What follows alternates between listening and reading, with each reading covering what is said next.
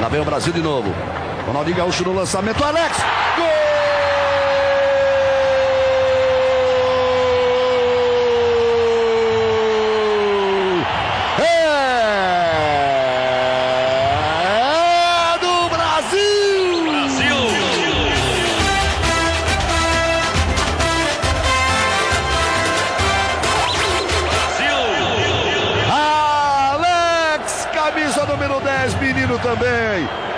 Jovem talento do futebol brasileiro, Ronaldinho Gaúcho. Meteu no capricho, Alex esperto. Subiu antes da saída de Colinco. Olha como ele olha. Levantou o rosto, olhou, jogou no ponto certo, deixou a velocidade o Alex. Sim, começando agora, direto dos estúdios, Manuel de Brito Filho, mais um episódio do podcast do Armário da Bola. Continuando, como você já bem sabe, nossa série sobre futebol de seleções e Copas do Mundo. Vamos falar daqueles que, como nós, nunca disputaram uma Copa. Só que esses caras que a gente vai falar, nesses casos, acabaram chegando perto e tinham alguma chance de ir, mas não foram. Os motivos são muitos, a gente vai destrinchar aqui o caso a caso e ver o que, eles poderiam ter vencido. Vamos falar de nomes como Freinreich, Heleno de Freitas, Neto, Adílio, entre muitos outros. Meu nome é Gustavo Angeléias, eu tô aqui como sempre com ele, Chico Freire, o homem das camisas. Chico, seu boa noite. Alô, alô, amigos e amigas, ouvintes e ouvintas do podcast do Armário da Bola. Vem chegando aí, a gente vai falar de Copa sem Copa, né? É, como diria o nosso grande amigo. é, Quem que falou? Foi o Rogerinho? É golpe. Foi o Maurílio. Foi o Maurílio, é golpe. Copa sem Copa. É, vamos falar daqueles caras que deveriam ter disputado uma Copa do Mundo e azar da Copa do Mundo não ter tido eles por aí, né? Exatamente. Você falou de alguns nomes já, a gente tem outros aqui. É, Alex, a gente pode falar de Raul Plasma, Vladimir, George Best, George Weah. Vários caras que por algum motivo não disputaram a Copa do Mundo, azar da Copa do Mundo. É, vamos, vamos destrinchar, porque são histórias muito diferentes, né? São casos diferentes. Tem gente aí que não foi por um motivo externo, tem gente que não foi porque é, putaria do técnico. Tem vários motivos, a gente pegou alguns deles e vamos falar de alguns casos aí. A gente não disputou uma Copa do Mundo por enquanto. Por enquanto, podemos chegar lá, ainda estamos na idade, né? Alô, Tu- Tite! É. Tu disputou a Copa do Mundo de uma otário do continente. E ganhei. A Ganhei. Copa do Mundo de, de otário do continente. É, ganhei. Foi, foi campeão dessa aí. Nós chegamos a 40 avaliações, rapaz. Olha É. aí. Ale- Alegria! é, Bota o auditório batendo palminha, né? é, obrigado aí todo mundo que avaliou. Quem não avaliou ainda pode ir lá ajudar a gente. Inclusive o rapaz que, que avaliou Ele foi o quadragésimo, né? Ele se colocou aqui, ele subiu no pódio do armário da bola. foi o Álvaro Tavares. Mandou, mandou um abraço aqui, valeu. Álvaro, ele. Ele. Inclusive, deu uma ideia que a gente já tem essa ideia e faremos, com certeza faremos. Não vamos contar? Não, essa eu vou Tá, guardar. surpresinha. Surpresinha. Mas vamos, vai acontecer. Abraço também pro Pedro Roberto, que ouve a gente diretamente de Houston. Houston fica perto de Austin, ali em Caxias. Sim. É, então é conhecido também. Acho que, eu acho que a gente tá chegando agora com esse lance das avaliações, a gente vai sendo recomendado para mais gente e mais gente vai se achegando, vai pegando uma cadeirinha, sentando na mesa e sentando à mesa e vamos recomendando aí o podcast, segue a gente nas redes sociais, arroba Armário da Bola, estamos em quanto é lugar e quem não avaliou a gente no Spotify ou no seu aplicativo de podcast de preferência, chega lá, dá cinco estrelinhas pra gente que isso é muito importante. Eu queria mandar um abraço também pro nosso camarada Luan Sauro, que a gente já mandou outras vezes Tá aqui. sempre falando aí com a gente. Sempre manda um alô. É, no último episódio das Identidades das Copas, Penúltimo, no caso. o último foi da Identidade das Copas. Ah, sim. Que a gente deveria É. ter falado o comentário dele sobre o penúltimo. Exatamente. É, no último episódio a gente deixou passar uns, uns alôs que ele deu sobre o penúltimo episódio, sobre a Copa de 62. Ele mandou três coisinhas legais que a gente podia ter acrescentado que a gente não acrescentou. Primeiro, na Copa de 62, apesar de já existir expulsão, ainda não existiam os cartões. Passaram a ser utilizados a partir da Copa de 70. A gente falou da expulsão do, do cara que tinha inventado né, o cartão amarelo e o vermelho, que foi o- o árbitro inglês. Dois, 3 a 3 entre Colômbia e União Soviética rendeu uma piada dos colombianos, né? Que tinha aquele CCCP na camisa da União Soviética. E aí eles diziam que, significa, que significava com Colômbia quase perdimos. e aí teve é, essa situação aí que a gente falou do- dos jogadores naturalizados. Inclusive, tem um personagem de hoje que tem uma situação com isso. Tava presente em 62, inclusive. Não tava, né, no caso. É, que é a emenda. Munir, que permite a um atleta trocar de seleções após três anos sem convocações. Tinha essa, é, essa situação toda aí. Então, eu queria agradecer mais uma vez ao Luan Sauro. Então, lembrando que o Luan Sauro, ele se casou depois de ouvir o nosso episódio de É Dia. Namorados. A gente influenciou a vida de uma pessoa. Então, um beijo aí. Você que tem alguma consideração, alguma coisa pra dizer, manda um alô pra gente aí no Instagram, no Twitter, onde você quiser, onde der na sua telha. Manda um alô pra gente. E vamos pra vinheta.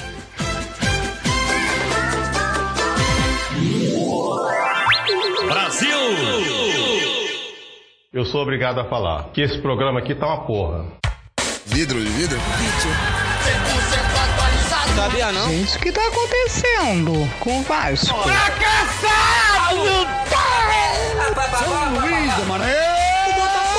Negros maravilhosos que saem tabelando, tocando.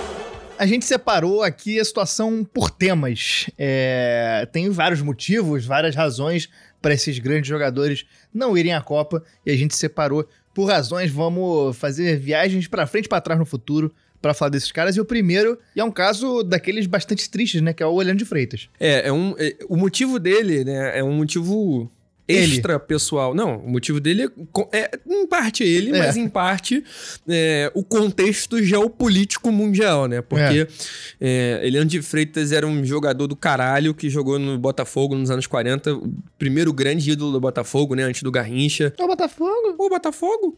E ele é um cara muito importante na história do futebol é, pré-anos 50, né? Que, pré-anos 60, que é quando o Pelé, a história realmente leva o Brasil a ser a grande potência mundial, mas é, antes disso a gente já tinha um futebol no Brasil. O Heleno é um grande nome dessa época, né? Ele deu um azar que ali nos anos 40 aconteceu uma coisinha ali meio que no continente europeu, envolvendo uma galera É. que, né, é, chamado Segunda Guerra Mundial, também deu uma atrasada aí no, no pagode dele, que não teve Copa do Mundo em 42 e 46, né? É, acabou que muito jogador nessa aí, nessa leva, acabou não, não, não conseguindo jogar a Copa do Mundo, porque seriam duas Copas, né? A gente teria em 42 e em 46, não tivemos.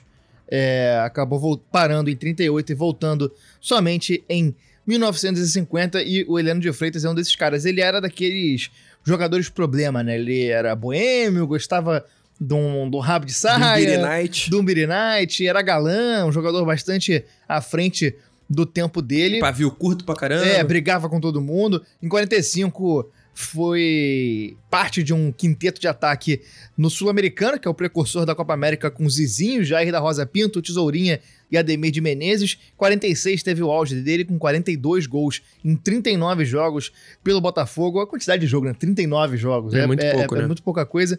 É, outro calendário, outra, outra, outro tempo. E poderia ter feito um- uma dupla de ataque histórica naquele ano com o Leônidas da Silva. O Leônidas, ele tinha jogado a Copa em 38, ele já tava mais coroa em 46, mas ele ainda tava jogando muito no São Paulo. É, se tivesse uma Copa do Mundo, certamente o Heleno era titular e Sim. tava lá, né? Sim. É, tipo, o cara foi o craque do futebol brasileiro nesse ano, não tinha como. Aí você para e vê é, a quantidade de oportunidade que, que se perdeu aí nesses, nessa década, né? Em 1950 ele poderia ter ido, mas tem algumas versões sobre o fato dele não ter sido convocado. Alguns diziam que a FIFA proibiu porque ele atuava na Liga Colombiana, que não era filiada oficial à FIFA. A gente vai ter outras histórias dessa aqui nesse programa. Outros falaram que foi por indisciplina. Três meses antes do Mundial, ele brigou com o técnico Flávio Costa e foi posto à venda pelo Vasco. O Flávio Costa também era técnico da seleção. Significa. É, Ou seja, É. né, talvez uma pessoa que não seja ideal pra você brigar três meses antes da Copa do Mundo. É. Pois é, o Heleno, depois que ele saiu do Botafogo, ele teve uma carreira até interessante, né? Jogou no Boca Juniors, no Vasco, no Júnior Barranquilha, no Santos, no América, só que ele jogou pouco em cada um desses, ele É. não conseguiu se adaptar muito bem. É, em em 1950 ele ainda tinha uma chance muito boa, só que teve esse problema aí quando ele tava no Vasco. E, e ele depois cuspiu o marimbondo pra cima do Flávio Costa também, né? Falou que se tivesse lá não ia ser bem assim. É, e aí tem essa, esse trechinho de uma matéria da Trivela que a gente achou aqui. É, uma curiosidade triste, né? O Maracanã, que foi construído pra Copa de 50, só testemunhou um craque do tamanho do Heleno de Freitas uma vez numa estreia, pelo, na estreia dele pelo América, em que ele só jogou 25 minutos, acabou expulso com 25 minutos por ofender os próprios companheiros de equipe, deixou o gramado sob vaias e aí ele decidiu abandonar o futebol. É, o Heleno de Freitas teve um final muito triste de vida, né? Sim, Morreu exatamente. muito jovem. Morreu muito jovem, teve problema de esquizofrenia, se não me engano. Ele 39 anos que É, morreu. acabou- Teve sífilis. É, teve sífilis, exatamente, é isso mesmo. Teve sífilis e sífilis, é, quando não tratada, acaba é, indo pro cérebro a doença e aí causa é, alterações de, de humor e tudo mais. Ele foi internado em. em- em, é, Ele morreu no manicômio. é, morreu no num manicômio, né? Na, né? Época, na época era realmente manicômio, esse foi o tratamento dele. E tem um filmaço de 2011 sobre a carreira dele, que quem interpreta o, o Heleno de Freitas é o Rodrigo Santoro. O filme é todo preto e branco, eu lembro de ter visto na época no cinema, é muito bom filme. Tá disponível no Globoplay, isso não é um jabá, mas poderia ser. Alô, Vênus Platinada. É, quem dirige o filme é o Zé Henrique de Fonseca, que eu não achei nenhum outro filme muito famoso sobre ele. Ele dirige alguns episódios Sobre da série ele, não. dele. Dele. É. Ele dirige alguns episódios da série Bom Dia Verônica, da Netflix, e é marido da Cláudia Abreu. No... Não, o Heleno morreu com 39 anos só. Ele, ele tinha vício em éter e, e lança-perfume, que eram as drogas da época, né? É. É uma história realmente triste aí. É, e aí ele acabou ficando de fora. Assim, tudo bem, de 50 foi por indisciplina, mas ele certamente Iria numa indisciplina Copa, não, é. não tiraria ele de 42 e principalmente de 46, né? É, com certeza. Você ele vê que um ano estaria antes, lá se não fosse a guerra. Em 45, um ano antes de- dessa suposta Copa, ele teve uma atuação histórica no Sul-Americano, né? Que era um, um termômetro importante. É, tava né? na seleção, né? Tá- Sim. Tava frequentando os ambientes da seleção, é, mesmo com todos os problemas, porque era realmente um jogador muito bom, era, era um, um- um craque do seu tempo que acabou sofrendo com as mazelas do próprio tempo dele. Uma situação mais ou menos parecida, né? A gente tem o, o Valentino Mazzola, um italiano que era capitão, principal jogador do Torino. O Torino era o time do futebol italiano nos anos 40. Muito dominante. É, e aí a gente tem a triste, a tragédia de Superga, né? Que em 49 o time do Torino, boa parte dele faleceu num acidente aéreo. E ele não, não tinha sido. é, não tinha tido Copa do Mundo em 42 e 46 para ele jogar. E ele certamente era nome certo na Itália para a Copa de 50. Ele era uma das principais armas do time. Acabou falecendo nesse acidente aéreo em 49. É, é outro nome que ficou sem um Mundial no currículo. É, esse por uma questão um pouco mais triste também, né? É, ele realmente seria um dos nomes aí pra essa Copa de 50, mas teve essa tragédia. E falando de tragédia, a gente tem outro cara que muito provavelmente seria um nome frequente na seleção do país, que é o Duncan Edwards, que morreu num acidente aéreo do Manchester United. Nessas duas, essas duas tragédias a gente acabou lembrando muito, né? Quando teve o acidente da Chape, é, sempre acabou se lembrando de outras tragédias parecidas e falou-se muito sobre Torino e Manchester United. E o Duncan Edwards era um dos principais jogadores desse Manchester United. Que a gente até chegou a pincelar no programa sobre o Manchester, é, da base do Manchester, né? Da base vem forte. A gente falou um pouquinho desse time, dessa galera que acabou morrendo nesse acidente. Ele era uma grande promessa dos Red Devils. Ele tinha só 21 anos, o Duncan Edwards. é, ele foi o jogador mais jovem a estrear na, na Liga Inglesa na época, no que seria Premier League. O jogador mais jovem a atuar pela seleção da Inglaterra. É, era um moleque que desde cedo é, despontava muito. Já era um nome muito importante do Manchester United. E, assim, a gente tem até algumas, é, algumas aspas de jogadores que foram contemporâneos a ele que, que dão um tom do que, que esse moleque poderia ser, né? O Bob Charlton dizia que era o único jogador que me fez sentir inferior. É, o Terry Venables, que foi, que foi técnico da seleção depois, disse que se ele tivesse sobrevivido, ele teria sido capitão da Inglaterra da Copa do Mundo de 66, no lugar do Bob Moore. É, você viu o tamanho do que esse moleque poderia ter atingido se não tivesse acontecido. Ele foi o terceiro melhor do mundo em 57, com 20 anos de idade. É, ele tinha 21 quando teve essa tragédia, em 1958. Foi uma das 23 vítimas do acidente em Munique. É, e o pior é que ele teve muitas lesões, ele ainda sobreviveu. É, ele acabou morrendo 21 dias depois do acidente. É, né? Ele foi consciente depois do acidente. Foi. né? ele foi pro, pro hospital, ele teve muitas lesões, ele teve problema no rim, foi ligado numa máquina e tal. É, teve, passou por muitas cirurgias e acabou falecendo 21 dias depois. É, e é uma, uma, uma perda muito grande, né? Uma, é uma situação que na Inglaterra até hoje se diz o tamanho que ele poderia ter atingido. E certamente teria disputado mundiais aí nos anos 60, 70 até. Porque pela qualidade que tinha, já tão jovem, com certeza é, chegaria nesse patamar. É uma tristeza, né? Que um- por uma situação tão, tão triste, tão grande, a gente tenha sido poupado de é, acompanhar um talento desse, desse tamanho, né? É, esses três aí são os casos de tragédias, os mais tristes aqui dentro de histórias que são bastante tristes, né? Porque essas acabam falando de coisas mais de fora do futebol, o resto acaba sendo mais intrínseco ao futebol, como as lesões. A gente tem o caso do Fabrício Ravanelli, que ele ficou de fora da Copa de 94, apesar de viver uma grande fase na Juventus, onde ele era ídolo, é, e craque também ali, ali no, no- time italiano. Em 98 ele jogava pelo Middlesbrough e era a presença certa naquela Copa, mas acabou ficando de fora por uma broncopneumonia. Foi substituído pelo Chiesa. É, o Ravanelli, ele em 94 acabou ficando encostado, ele foi é, preterido para pra Copa que a Itália terminaria como vice-campeã. É, e ele se for, se é, desenvolveu muito nos anos 90, né? Ele acabou se firmando na seleção italiana nesse ciclo entre 94 e 98.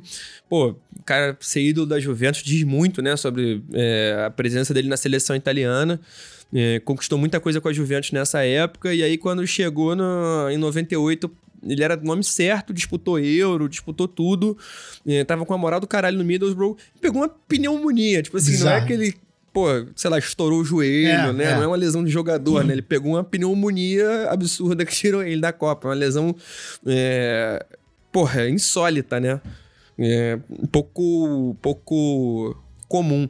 E assim, geralmente, cara, os caras que se lesionam na véspera de uma Copa, eles acabam jogando outra, né? tipo, é.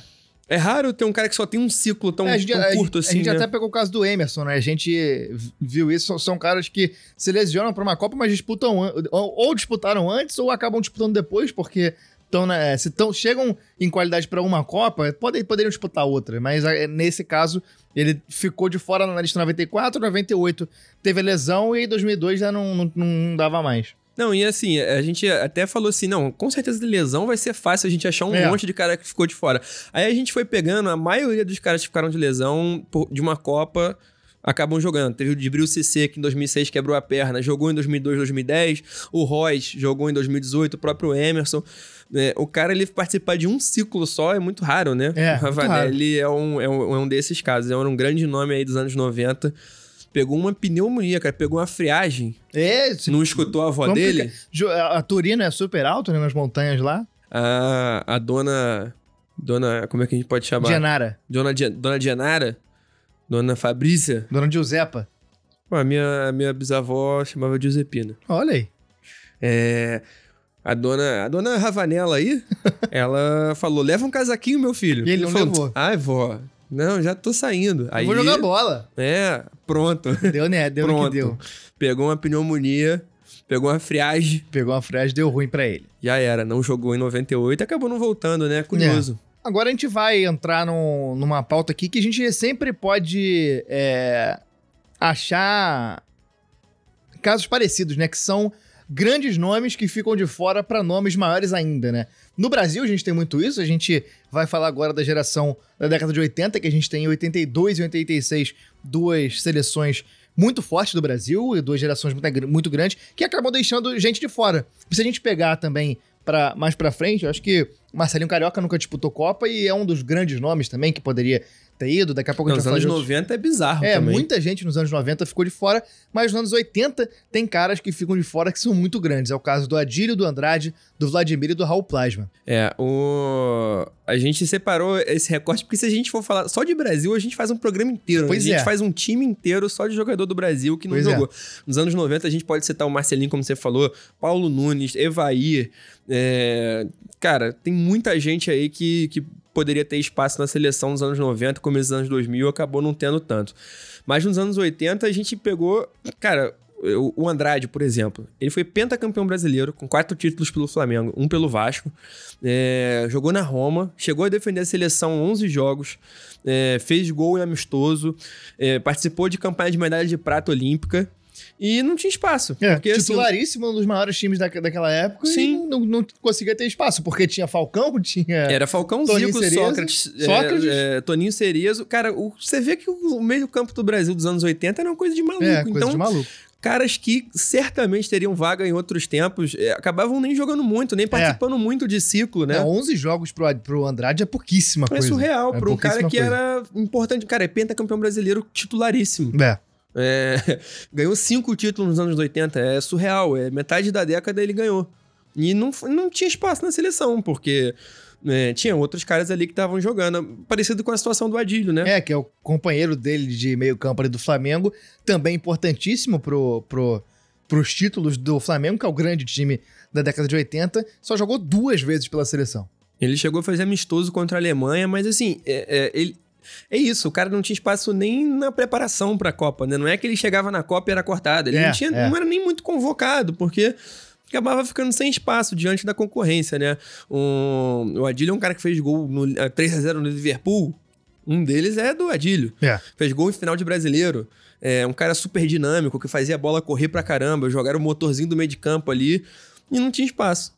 É, pra gente ver o tamanho do talento que tinha no Brasil nos anos 80, né? É, era, era realmente muita gente. Que o Vladimir também é, acabou não jogando nenhuma Copa. Ele ficou muito marcado na estreia dele na seleção, num, num 0x0 contra o Uruguai, pelas eliminatórias para 78.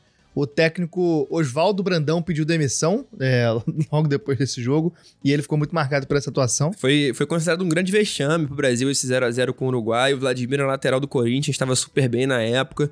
E... É aquele Vladimir que é, É. o jo- jogador que mais atuou na história do Corinthians. É, Vladimir. Com 800 Lateral e esquerdo, né? caralhada de jogos. É, e aí ele.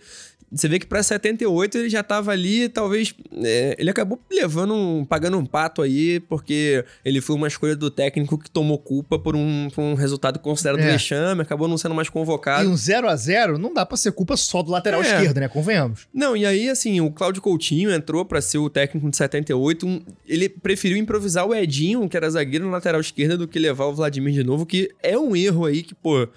é, era um cara que tava vivendo um grande momento.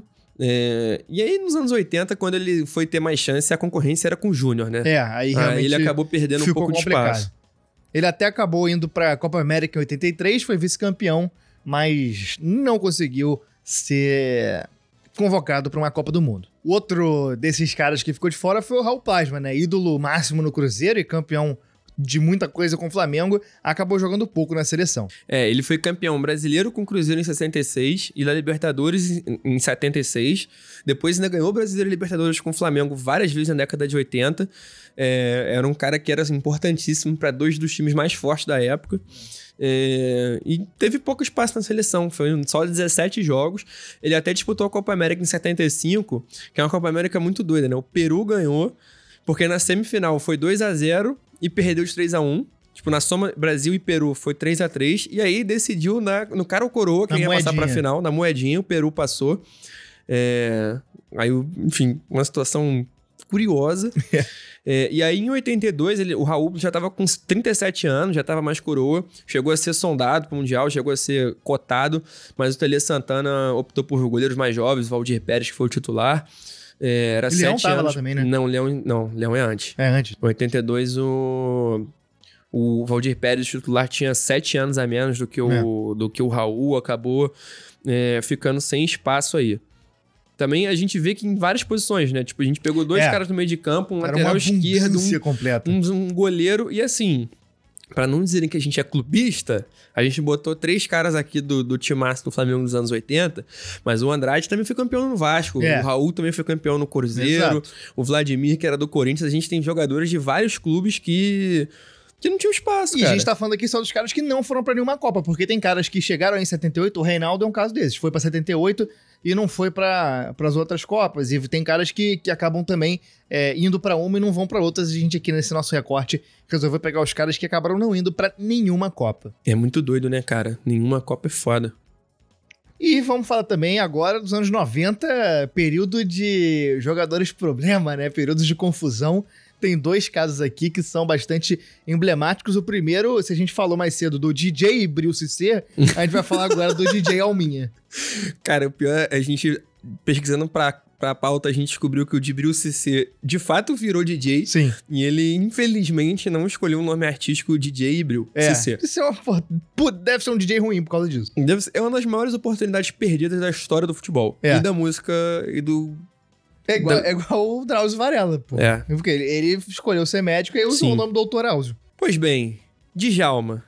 É. Cara. Falamos dele recentemente no programa da base do Flamengo, campeã da Copa do Brasil de 90, de 90 e do Brasileiro de 92. A gente falou, a gente deu uma pincelada no assunto quando a gente falou da Copa de 2002, nosso primeiro programa, segundo programa. É, e aí, o Djalminha, cara, ele, ele era certo em 2002, É. certo. Ele... Tinha ganhado tudo com o Palmeiras há- há- anos atrás, tava Voando muito bem no na La Coruña, jogando muito bem naquele time. participou do ciclo completo, cara. É. Ele jogou tudo. É, jo- eh, jogou tudo não, mas ele ganhou uma Copa América, ele jogou muito nas eliminatórias, É, ele, tava, lá, em todas. tro- entrava técnico, saía técnico, tava lá o Djalminha. Cara, e aí, faltando um mês pra Copa, em maio de 2002, ele deu uma cabeçada no técnico dele. É, em maio de 2002, Djalminha se envolveu numa confusão com Irureta durante um treino do La Corunha. O auxiliar Paco Melo marcou pênalti durante a tradicional pelada. O brasileiro não gostou da marcação e passou a discutir com ele. O técnico foi defender o auxiliar e levou uma cabeçada. Que motivo imbecil, cara, por causa de pelada em treino de rachão. Cara, isso é, é uma tristeza, porque o Djalminha jogava muito, ele Jogava merecia muito. muito. ter ido pra uma Copa do Mundo. Merecia. Era um dos caras mais técnicos que a gente já viu, assim, habilidoso, num nível é, inigualável. E acabou de fora de Copa por uma besteira dessa, né, cara? Ele. É. Faltando um mês pra Copa, ele podia ficar quieto um mês, dava cabeçada em agosto. É. Depois já pentacampeão. Pois é. É, acabou preterido pelo Kaká, porque o Filipão é, valorizava muito esse negócio, né? Do, É, da harmonia do de grupo. é, do Filipão. Tem que andar na linha, não É. sei o quê. Menos se você for ditador. Aí você pode fazer o que você quiser, mas se É. você for jogador, você tem É. que andar na linha. Agora, eu, Mas eu fala, o entendo. Filipão apoiava o Pinochet, pra quem não sabe a história. É, assim, eu, mas eu até entendo o cara tirar um, da Copa um cara que tem Eu uma entendo cabeçada também, no é. técnico. Ele tá sendo ameaçado, né? vai que ele vai com o pênalti também no rachão. Pô, Vai com o Murtosa, É, vai com o pênalti. é, ele vai defender o tu vai- toma uma cabeçada de um bobeira. Cabeçaço? É, vai Meu tomar Deus. uma. Não, nessa O aí. Filipão que já era idoso? O idoso É. tem que se poupar nessas horas. Nessa aí eu até consigo entender o, É. o argumento dele. Não que o código de conduta do Filipão seja absolutamente correto, mas nessa aí talvez ele não tenha ido tão mal É. em outros momentos da carreira. Outro cara gigantesco, né? Um cracaço que a gente Agressões que tiraram da jogadores da Copa, né? É. Só que essa aqui é um pouquinho mais justificada. Não, essa é. Essa aí ele tá corretíssimo. É. Que é o nosso grande amigo Eric Cantona. Henrique Cantona. Cantona é um, um jogadoraço. Ele acabou sendo, sendo prejudicado porque a França não se classificou para a Copa do Mundo em 90 nem em 94, É. né? É, inclusive, em 94, a França perdeu a vaga no último lance do, do, num- numa idiotice. Um jogador que era só segurar a bola, ele quis fazer graça, entregou. A França perdeu a vaga para a Bulgária, se não me engano. É, e a geração pós-Platini, né? Uma grande Sim. geração da década de 80. O Cantona ele acaba pegando um entre gerações ali, que ele é bem a meiuca ali pra passar o bastão pra geração do Zidane, que aí sim ia ganhar muita coisa. Sim, e, e assim, até que é uma geração muito boa. Tinha o Sim. Papan, tinha vários caras muito sinistros. Do... E o Cantona era, era o capitão, ele era o cara. E ele tava voando no Manchester United é, em 95. E aí ele foi expulso de um jogo por um lance mesmo ali e tal, que ele saiu puto da vida. E aí quando ele tava saindo, dando a volta no campo, um torcedor. é, que reza a lenda foi xenofóbico com ele, falou: volta pra França, seu francês de merda, volta pra tua casa. É, e ele deu um que é, eu gostaria de denominar um rajadão com o Gifu. É, foi isso aí. Ele deu uma voadora muito sinistra no maluco. É, merecido. Merecido. Porque xenofóbico tem que mais ir pra puta que pariu. E só que ele pegou um gancho aí de oito meses e tal, acabou perdendo o posto de capitão da seleção francesa. É, não só perdeu o ritmo de jogo, mas perdeu o moral mesmo, né? E mesmo quando ele voltou, é, ele acabou perdendo um pouco o bonde, porque por causa da renovação que você estava falando, né? O técnico era o Aimé Jacquet, ele acabou trazendo muitos moleques novos que seriam os caras da Copa de 98, né? E principalmente o Zidane. É. O Zidane que estava na Juventus na época, acabou sendo o... é, acho que ele estava no Bordeaux, pá, ainda. Não sei se ele já estava na Juventus. Mas ele... Você quer saber? Ouve o nosso programa sobre Zidane. Isso, nosso primeiro da Série 10. Ele herdou esse posto aí de, de é, craque da seleção com muito louvor, né? Ele É. falou, deixa com o pai. E aí acabou que o Cantona perdeu o bonde, né? É, perdeu o bonde, ficou de fora da Euro de 96 e até encerrou a carreira antes, pendurou as chuteiras que deram um baita chute no filho da puta. A gente vai ter também o caso desses caras que nascem no lugar errado. Simplesmente, é, se tivesse nascido algumas Em Piracicaba. É, algumas centenas de quilômetros por um lado ou por outro poderiam dar certo, que é uma categoria cada vez mais rara, né? Tem cada vez mais país na Copa, então você dá mais chance para países com menos tradição no futebol chegarem lá. Não, assim, a gente tem alguns exemplos de alguns caras que a gente ficava lamentando, né? Porra, por que, que esse cara nasceu aí? Porque ele poderia ser um grande cara na Copa do Mundo. Aí, pô, Shevchenko, Salah, conseguiram jogar a Copa do Mundo. É muito legal ver esses caras. Vai ganhar a Ucrânia, Não, o não Egito? vai. Não vai ganhar. Mas, porra, é maneiro. Esses caras merecem jogar uma Copa do Mundo. O Bale vai disputar agora em 2022, né? Pô, é um cara que também merece uma Copa do Mundo. Numa escala menor, assim, um cara que não é não, do não, nível não, não. desse. Essa aí eu tirei Não, da não. pauta. Não, não, não, não. Não, não, são caras que não, são do nível Não, não, não. mundial, mas Não, que não, tem não, uma não. importância. Não, não, São- não. É o cara que é o maior jogador do país dele, o Guerreiro. Jogou uma Copa do Mundo pelo Peru. Porra, ele é maneiro. É, bom. Teófilo Cubijas é o maior jogador da história do Peru. É, a gente vê esses caras aí que, que, que tem uma importância pro país, pro, pro futebol. Porra, a gente vai, vai ganhar. Não vai, mas joga a Copa do Mundo dele. Agora, tem uns que não tiveram jeito, né? É, é o caso do George Best, que nasceu na Irlanda do Norte, era norte-irlandês, e é um dos maiores jogadores britânicos de todos os tempos, os maiores jogadores nascidos no Reino Unido. Se o futebol fosse disputado como as Olimpíadas, que disputa o Reino Unido e não os países separados, ele certamente teria ido à Copa do Mundo. E é um dos maiores jogadores britânicos de todos os tempos. É o quinto maior artilheiro da história do Manchester United, foi melhor do mundo dos anos é, em 68, era jogador símbolo dos anos 60 e ele mesmo considerava a carreira nacional meio uma brincadeirinha, já que o time era uma merda, né? Ele fez 37 jogos e marcou 9 gols entre 64 e 77. Não, e, e assim, ele, ele não sabia que ele não adiantava. É. Na- Nessa época a Copa do Mundo tinha menos times, né?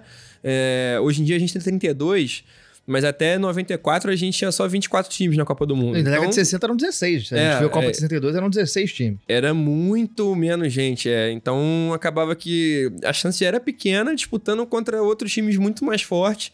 É, o funil era mais apertado. Hoje em dia, gente- é isso que a gente tava falando, né? Hoje em dia a gente acaba tendo ali uns, uns pessoal de terceira prateleira É. ali. E ainda vai aumentar, né? A Porra, próxima vai é. aumentar, isso aqui é foda. a gente acaba vendo uma galera jogando, mas, pô, o George Best na época dele não, nem, levou- nem botava fé. É. E o pior é que a Irlanda do Norte ainda conseguiu a vaga pra Copa de 82, só que ele já tava com 35 anos, ele já tava rodando pelo mundo aí fazendo amistoso, já tava jogando em Hong Kong, É. é, campeonato aí semi-amador. Entre 80, e- entre 80 e 84, ele rodou por oito clubes. É, ele não tinha muita, muita interesse já mais na, na carreira, já tava problema com a bebida, já tava cinco anos fora da seleção. O pessoal até pensou em levar ele pela moral, mas ele acabou ficando de fora. Não, não, não jogou em 82. E ele foi um cara que teve problemas com, com a bebida o, o resto da vida inteira. Teve aparições públicas completamente embriagado, deu uma entrevista na BBC completamente bêbado e precisou de um transplante de fígado por causa de uma cirrose né, ali nos anos 2000.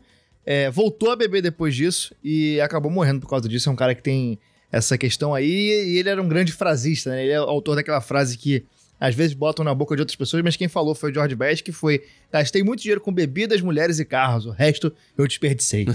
e tem várias outras frases aí marcantes do George Best que acabou não indo a uma Copa do Mundo, assim como o George Weah, melhor do mundo em 1995, artilheiro da Champions em 94 95, multicampeão pelo Mônaco, pelo PSG e pelo Milan, só que ele é nascido na Libéria. Um país que realmente. E que é quase não um país, É. né? A Libéria, o grande, o, o, o grande mercado da Libéria é, é dar bandeiras a navios de outros países. Então você tem muitos navios cargueiros, esses grandes cargueiros, que, que navegam sob a bandeira da Libéria, mas são de outros países, países gregos e é, navios gregos, italianos, franceses, americanos, usam a Libéria para pagar menos imposto portuário. O... Tem uma metáfora interessante, cara, na matéria do The Guardian que a gente usou pra fazer é, essa pauta, que a Libéria ela foi uma colônia, ela foi fundada como uma, é, um território de, de ex-escravizados dos Estados Unidos, né? Que fundaram um país. E a bandeira da Libéria é como se fosse a, a dos Estados Unidos, é igualzinha com as listras vermelhas e brancas, só que em vez de, na parte azul, terem várias estrelas, é uma estrela só. E aí é a metáfora que o cara usa É. é, no- na matéria do The Guardian, falando, é, o George Weah era essa estrela, no Sim. meio de nada mais. É, ele chegou a disputar duas CAN, né, a Copa Africana de Nações, pagou as despesas do time para disputar em 96, é, disputando 75 jogos e ele chegou a bater na trave em 2002. Ele já estava mais coroa, estava no Olympique de Marseille, ficou a um pontinho da Nigéria de jogar a Copa de 2002. O time fez uma campanha boa, é, mas acabou perdendo o penúltimo jogo de bobeira. É, tipo, ganhou da, da- de Gana em ca- fora de casa por 3 a 1 E aí na Libéria perdeu por 2 a 0 de bobeira. É, acabou perdendo por um pontinho pra Nigéria, que foi pra 2002. Mas o George Weah, ele deu a volta por cima, se elegendo presidente do país. É, hoje em dia ele é presidente da Libéria, tá aí no noticiário internacional, nos grandes círculos da política mundial. Ele não tem Copa do Mundo, mas quantos congressos da ONU o Cafu tem? É verdade. É verdade. Quantos, quantas é, negociações aí da, do mercado comum africano o, o Messi já participou? Eu não, tu não vai achar. Não vai achar. Mas o, o George Weah tá aí. Ele, ele tem. quantas, quantas vezes ele já, já discursou por, pra sancionar uma lei no parlamento do país dele? Pois é. Nunca, nunca aconteceu. Não, não aconteceu. Ele vai ter essa, essa, esses fatos aí pra colocar no currículo. O- eu tenho uma foto com o George Weah. É verdade. No mesmo dia eu tirei a foto com o Podolski, médio com o Maradona. É uma foto que o Maradona tá perto de mim, apesar dele estar de costas rodeado por seguranças. e o George Weah. O George Weah, antes de se eleger presidente, ele tava no mesmo hotel, essa galera toda. E eu tenho certeza que essa foto ajudou na eleição dele. Com certeza. Mostraram lá. Ajudou a ir pro segundo turno. Os caras mostraram lá. Olha que absurdo esse idiota que tirou. Ele, tá, anda. Outra categoria que a gente tem aqui são as escolhas duvidosas do técnico, né? A mais notada delas, que a gente sempre fala, é do Alex. Grande, grande Alex, grande cabeça, que começou a fazer parte da seleção logo depois da Copa de 98 e participou muito do ciclo para 2002. Leque. Ele vinha jogando em seleções de base desde cedo, é sempre um grande talento, jogou muito no Palmeiras, mesmo no Curitiba quando ele surgiu, já vinha jogando muito bem, chegou no Palmeiras, ganhou a Libertadores de 99 sendo um dos principais jogadores. Cara, essa aí, pra mim, é uma das maiores sacanagens da história do futebol. Eu nunca vou perdoar o Filipão por isso. Nunca, nunca, nunca. Nunca vou perdoar por muitos motivos. Mas essa do Alex é. é não tem igual. Porque a gente falou que o Djalminha tava presente ali, ganhou a Copa América. Cara, a caso do Alex é bizarro, assim. Ele bizarro. ganhou Copa América, Copa das Confederações, eliminatórias, Olimpíada, até campeonato Foi de às Olimpíadas, não foi campeão das Olimpíadas? é, não, não, é. Disputou, quis dizer. É, ele ganhou até campeonato de bola na boca do palhaço na É. quermesse da CBF. Assim, tudo que tinha pra ele jogar pela seleção brasileira, ele tava presente em todas, todas, todas, todas. Cara, e aí na última hora, é, ele não foi. É, o, o próprio Alex conta na biografia dele que o Filipão não tinha dito com todas as letras que ele ia estar na lista, não virou e falou, você vai estar na lista, mas que tinha dado todos os indícios, o próprio Alex estava se preparando para isso, vinha é, de seleção de base desde cedo, ele é da mesma geração do Ronaldinho Gaúcho, então estava vindo desde lá de cedo de todas as seleções de base, jogando tudo, tudo, tudo, e aí esse ciclo participou de tudo. E... Já ficou chocado Já- quando não foi pra primeira lista. né? Exato, e aí o Emerson se machuca, a gente já contou a história aqui, no rachão também, ele machuca o ombro quando tava no gol, e aí tinha tudo pro Filipão corrigir essa cagada, e acabou levando o Ricardinho. A desculpa do Filipão para levar o Ricardinho é que ele precisava de um meio campo que pudesse defender, e o Ricardinho era, era mais defensivo do que o Alex, mas isso não aconteceu. E foi um, algo que, que o próprio Alex conta que foi muito difícil para ele. Ele conta que entrou em depressão, ficou é, meses dentro de casa sem conseguir sair, não assistiu nada da Copa do Mundo. Quando o Brasil ganhou, ele ficou em casa sem sair, sem encontrar todo mundo, só ouvindo o povo comemorando. E para ele foi algo muito, muito difícil. Foi a maior decepção da carreira dele. Não, e assim, é, teve duas oportunidades aí, né? É, cortou o Djalminha, o Alex é um substituto natural. Não era nem pra precisar botar o Alex no lugar do Djalminha, era pra levar os é, dois. Exato. Tudo bem. Cortou o Djalminha, cara, preferiu levar o Kaká, que tudo bem, era muito craque, mas, pô, tinha 20 anos, o Alex era um jogador pronto pra estar tá ali. É. Porra, aí não levou, já foi uma sacanagem. Cara, teve a chance para corrigir quando o Emerson se machucou. No meio de campo que se machucou, chamou o Ricardinho. Porra, tudo bem, é bom, mas não é o Alex, pô. E foi o Filipão que tinha sido técnico do Alex Exato, no Palmeiras. Eles tinham uma relação. Juntos. O Filipão levou ele para lá. Eram caras que tinham, tinham uma proximidade muito grande.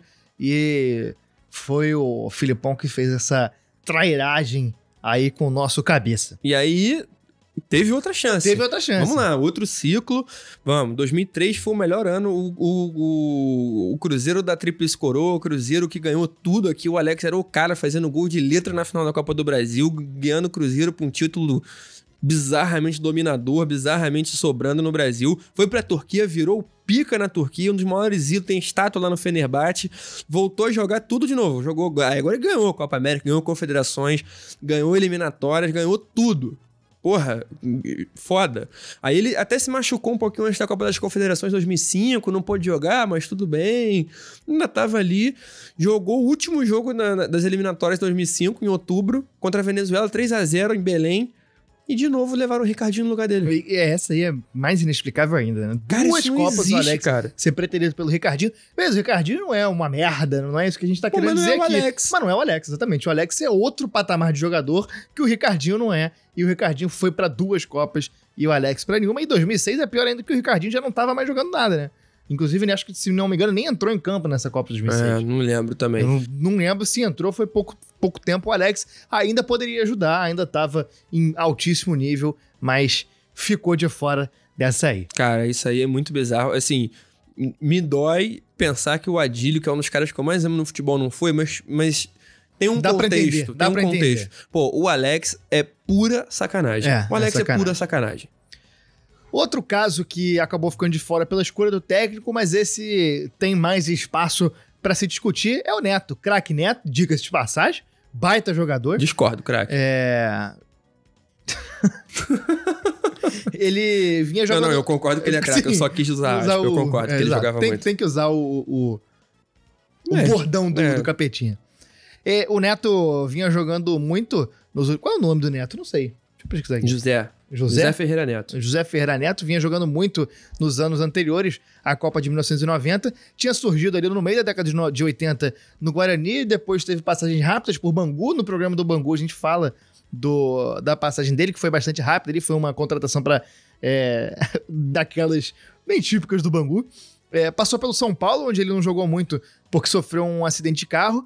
E aí chegou de novo no Guarani e aí ele voltou a brilhar. Foi vice-campeão paulista de 88. No primeiro jogo da final, ele fez um golaço de bicicleta para abrir o placar da partida, que foi 1 a 1 é, Acabou perdendo, o Guarani não foi campeão e ele foi contratado pelo Palmeiras.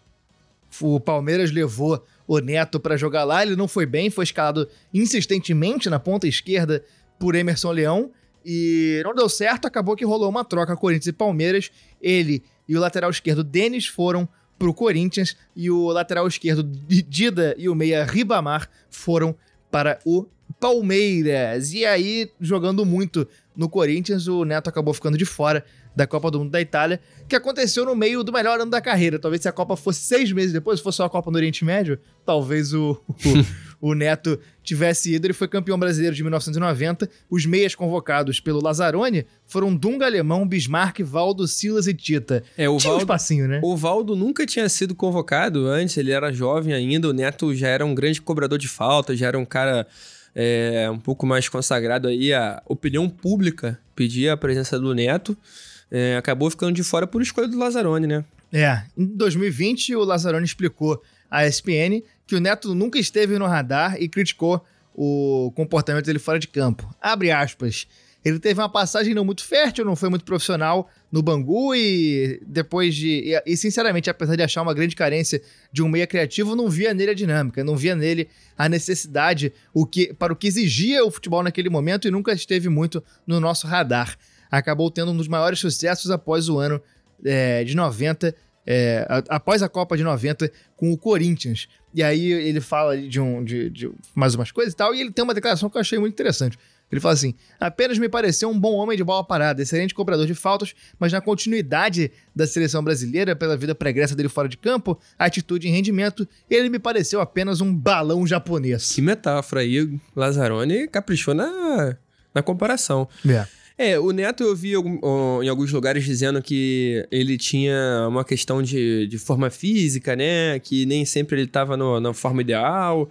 É, que isso aí atrapalhou. A merecia ter tido uma chancezinha. Em 90 merecia, dava pra ir. Não dava. à toa tava, foi campeão brasileiro jogando tudo que podia pelo Corinthians. Se tivesse lá, talvez a seleção não tivesse sido o fiasco que foi. É, e aí de 94 perdeu, perdeu o bonde, é, perdeu né? 94 a situação já tava mais complicada é. para ele. 86 já ainda era muito moleque, é. 90 não dava mais, 90 já era outra geração, outra seleção, outra história. A gente tem uns caras aí que perderam, perderam simplesmente porque o futebol era diferente, né? É.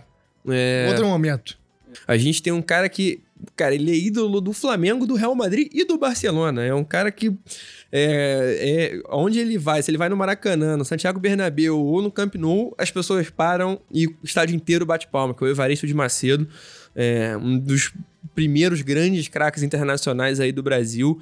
É, um dos maiores artilheiros do país na década de 50 Fazia 60. muito gol. Muito gol. É, só que tinha um costume na época que a seleção não chamava jogador que estava fora do país, né? É, e aí em 58 e 62, que são Copas que ele certamente teria muito espaço, é, ele acabou não sendo convocado. E você imagina o Brasil do jeito que era é, em 58 e 62, com Zagallo, Garrincha, Pelé, é, Vavá, ainda tendo o Evaristo de Macedo, né? É, era mais um para rechear esse elenco de estrelas. É, um cara aí com, com uma carreira indiscutível que acabou não sendo convocado porque na época a distância era maior, né? É, o pessoal nem sabia o que estava se passando lá na Espanha, é. não ouvia muito falar, de vez em quando chegava uma notícia aqui, outra ali, mas esses caras que jogavam fora realmente acabavam não sendo convocados. O, a gente fala, ah, a distância na prática era a mesma, né? Daqui para Paris, Paris não se mexeu nem o Rio de Janeiro. E nem a Só Praça que, Paris. É, é, tampouco Madrid ou Barcelona, onde ele jogava. Só que era uma época em que a comunicação não era igual, as notícias não corriam com a mesma velocidade, o, o transporte não era igual, a aviação civil não era igual é hoje em dia. Então, era, se hoje já é complicado, assim, para um cara que, por exemplo, tá no Brasil jogar amistoso na Europa e voltar, na época era bizarro o cara que tava na Europa vir para cá para depois voltar para lá. Pra, é, é, era muito diferente, né? A distância na. É, aí, na forma metafórica, era muito maior. É. Outro craque sul-americano que acabou sofrendo com, com o tempo, com. Como é que é aquela expressão? Com não sei o que do tempo. Com os sinais do tempo? Foi o de Stefano. Eu não lembro ah, gente, acabou não de inventar. Foi o de Stefano, é, que poderia ter ido às Você Copas. Você ouvinte que lembra qual é a expressão, é, por favor, manda pra gente. Ele teve cinco títulos de Liga dos Campeões no faz currículo. De novo, faz de novo, faz de novo. Por quê? Porque não deu pra entender nada. Tu... É o de Stefano. Eu, vou, eu não vou fazer de novo, não. Vai ficar tudo aí. O Di Stefano, argentino, poderia ter ido às Copas de 50, 54 e 58, mas teve muitas confusões aí do futebol da época, né? É uma das maiores polêmicas da história do futebol, é essa parada da transferência dele pra Espanha, se vai, se não vai, quem que ganha dinheiro, quem que não ganha, porque rolou uma, uma cadeia, uma sucessão de fatos aí, muito doida, né? rolou uma cadeia, Quando, isso dá uma, uma cadeia... cadeia Uma falcatrua danada. É, é, em 50 e 54, é, ele estava jogando na Colômbia, que não era afiliado da FIFA, não era uma liga considerada oficial. Só que qual que foi a situação? É, ele jogava na Argentina, no River Plate, e na época rolou uma greve dos jogadores porque recebiam muito pouco, não era profissionalizado direito futebol na Argentina. É, e ele acabou indo do River para o Milionários, que na época fazia jus ao nome e tinha muita grana. É, ele foi em 1950. E aí é, ele acabou mudando de nacionalidade e começou a jogar pela seleção colombiana.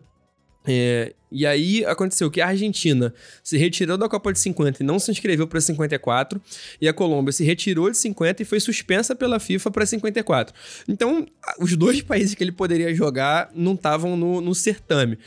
E aí, em 53, ele foi pro Real Madrid, beleza, já tô jogando numa liga profissional. Pegou na nacionalidade espanhola.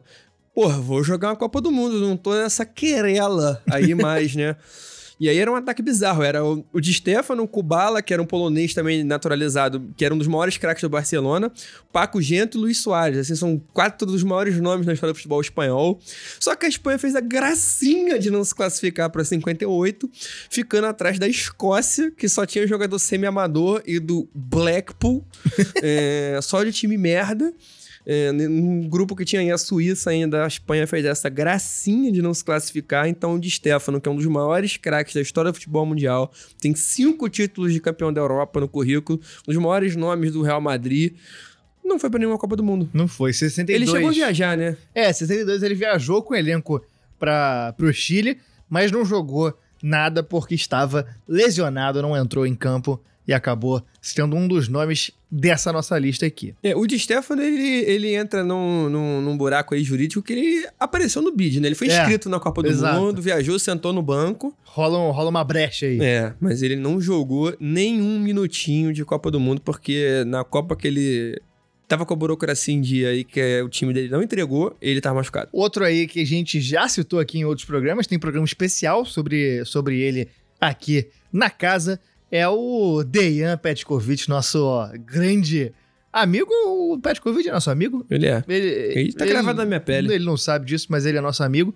E que acabou sofrendo pelo contexto histórico, né? Quando ele tava no auge jogando na Europa, é, no, a, a Iugoslávia acabou ficando de fora das competições por causa da guerra. Sim, ele. Assim, a gente falou do Heleno, que tinha uma situação de Segunda Guerra Mundial, que era um contexto né, mais geralzão. O Pet era o próprio país dele que estava envolvido na situação, é. né? Acabou ficando de fora aí. É... A Iugoslávia foi cortada da Euro de 92 já na concentração. Sim. Já uma semana antes de estrear. É... Ele estava nesse time, acabou sendo cortado com todo mundo. É, e a Iugoslávia não disputou a eliminatória para 94, né? Aí em 98 ele já era, ele era brigado com o técnico, tinha uma situação aí que não foi bem resolvida. Eu acho que ele, tava, ele já estava no Brasil na Copa de 98. É, e aí acabou ficando sem espaço, né? A gente, nessa ordem imperialista do futebol mundial, onde a Europa é o grande centro, é, o jogador sul-americano que joga lá continua tendo espaço. O jogador europeu que joga aqui Sim, é ignorado, perde, né? É. E aí, em 2006, teve uma sacanagem. Sim. Que a gente falou no programa do Pet, que o cara teve a chance de levar o Pet, tipo assim, maior campanha para levar ele. É, ele teve a chance porque um cara da posição do Pet, com a característica do Pet foi cortado e ele convocou o próprio filho. É.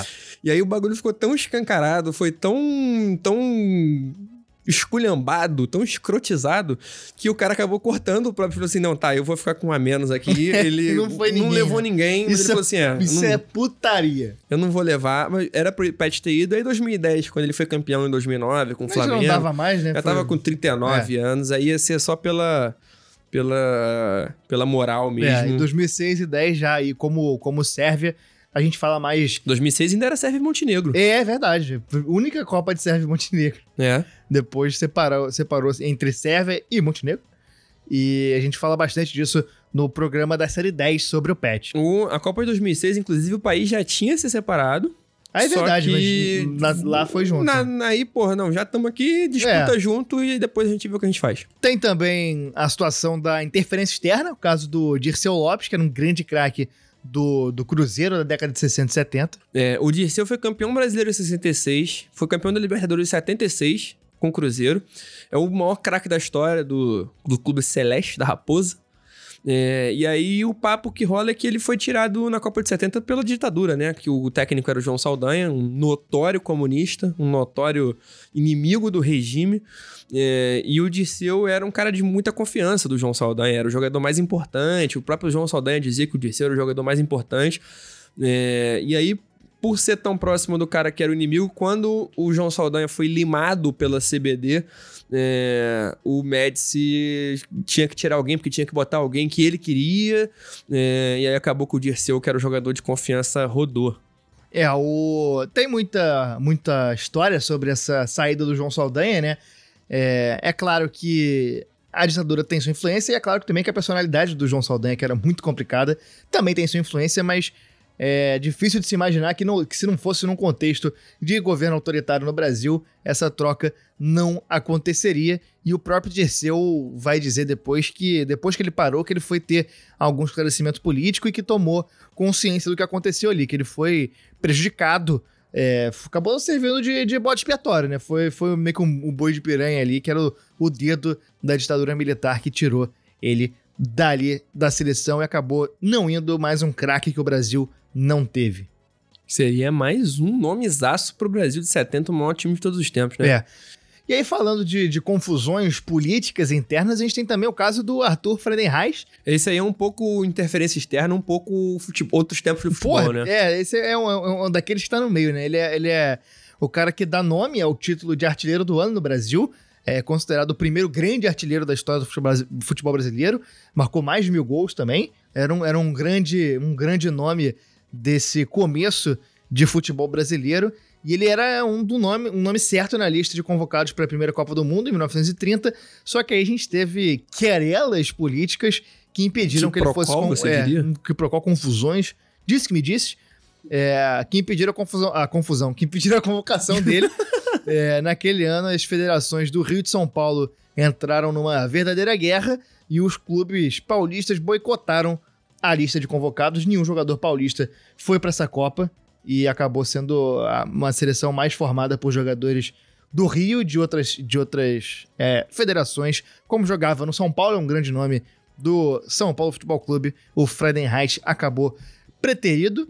Não é a primeira vez que o futebol de São Paulo atrapalha o Brasil de uma forma geral, né? Não é a primeira vez e também Dificilmente não, não, será a última. Não foi a última, a gente tá vendo isso acontecer reiteradamente. reiteradamente, várias, várias vezes.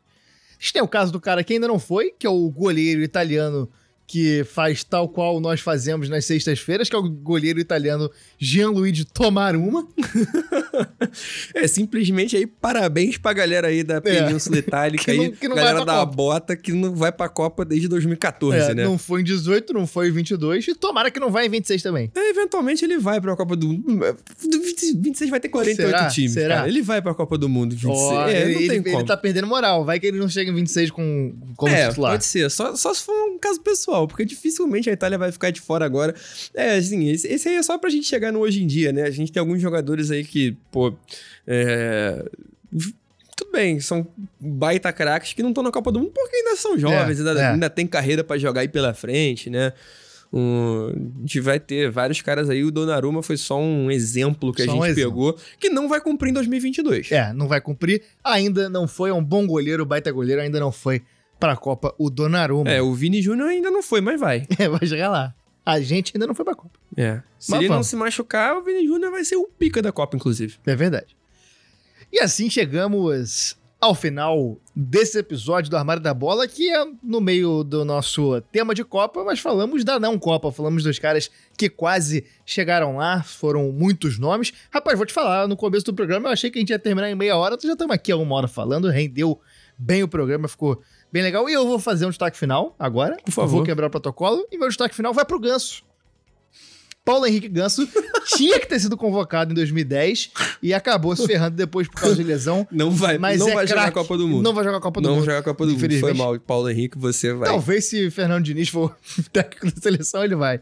Mas é, Paulo Henrique Ganso em 2010 acabou não sendo convocado. O Neymar, parceiro dele, foi para todas as Copas seguintes e o Ganso acabou perdendo o bonde da história. Chico, seu destaque final. O meu destaque final vai para os jogadores bizarros que jogaram Copa do Mundo pra tanta gente foda ficar de fora, né? É verdade. A gente tem cada situação aí. Henrique jogou a Copa do Mundo, Jô jogou a Copa do Anderson Mundo, Polga. Anderson Polga jogou a Copa do Mundo. Não, o jogo você- você tá sendo injusto. Ele Cara, merecia estar ali. Não, não, tudo bem. é, Não merecia, cara. merecia. Ele é horrível. Ele não era pra ter 2014 jogado ele nunca a Copa do ali. Mundo. Merecia estar ali. Não, é, a gente tem vários jogadores Merecia aí. mais por demérito do resto do que por mérito dele, mas ele era o A cara pra gente estar ali. tem vários caras aí que jogaram Copa do Mundo. A gente tem, porra, muitos nomes aí do Qatar que vão jogar Copa do Mundo. Emerson Sheik não jogou Copa do Mundo. É verdade. Nasceu no lugar certo, porém. Na hora errada, né? ele não nasceu, né? Ele não nasceu no Qatar, essa é a piada. Mas ele é shake. Não, ele, ele nasceu. ele não é shake, ele pode mandar convocar ele. pô. Ele nasceu no lugar certo, mas ele cometeu falsidade ideológica no lugar errado, na hora exato, errada. Exato, esse- essa foi o, o crime dele foi amar demais a, a macacacuta.